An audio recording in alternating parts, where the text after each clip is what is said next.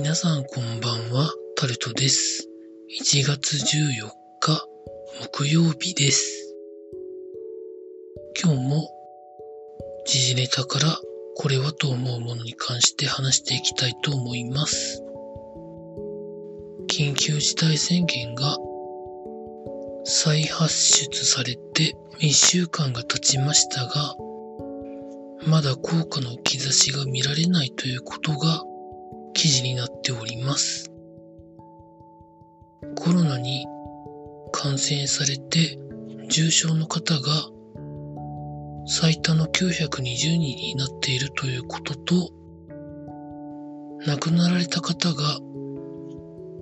東京よりも大阪の方が多くなってしまってるということも記事になっております。今回は第1回目の緊急事態宣言よりは若干緩め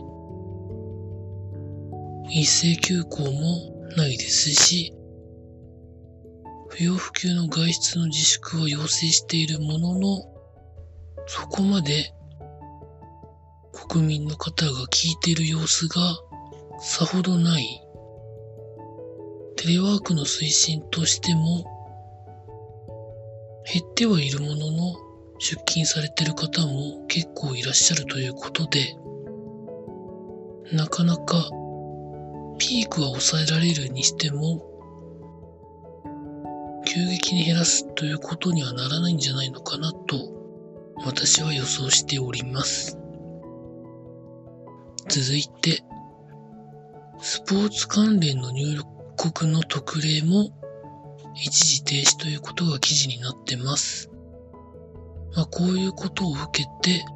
プロ野球であるとか、J リーグであるとか、あとラグビーとかですね。そういうところでかなりの影響が出るんじゃないのかなと想像しております。で、そのラグビーなんですけど、各、各一部のクラブでコロナに感染する方がいらっしゃって、当初予定していた開幕節を延期して2月ぐらいにもう一度開幕し直すみたいなことが記事になってます。なかなかの人数で出てるところが多く、もちろんそその状況だと対戦相手にも影響が出ることが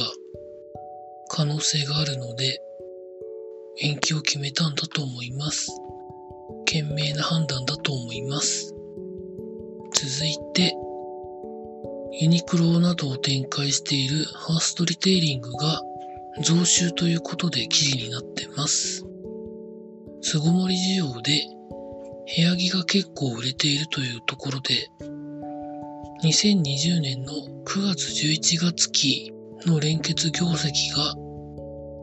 前年同月比の23.3%増の1130億円だったというところで、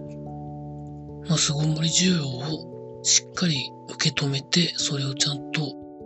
利益にしているというところで、まあよろしいんじゃないんでしょうか。続いて、もう一度スポーツの関連でいきますと、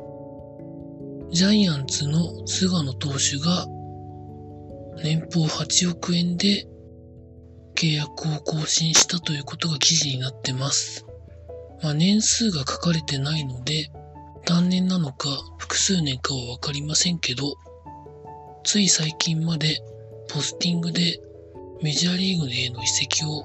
考えてられたらしいんですけど、メジャーリーグへの移籍は一旦行かないことを決めてジャイアンツと契約ということで、今シーズンが終わった段階で FA が取れるらしいんですけど、まあそれでどのくらいの考えでアメリカに行くのか行かないのかを決めるんでしょうか。なんてことを思っております。以上そんなところでございました。明日も労働頑張りたいと思います。以上タルトでございました。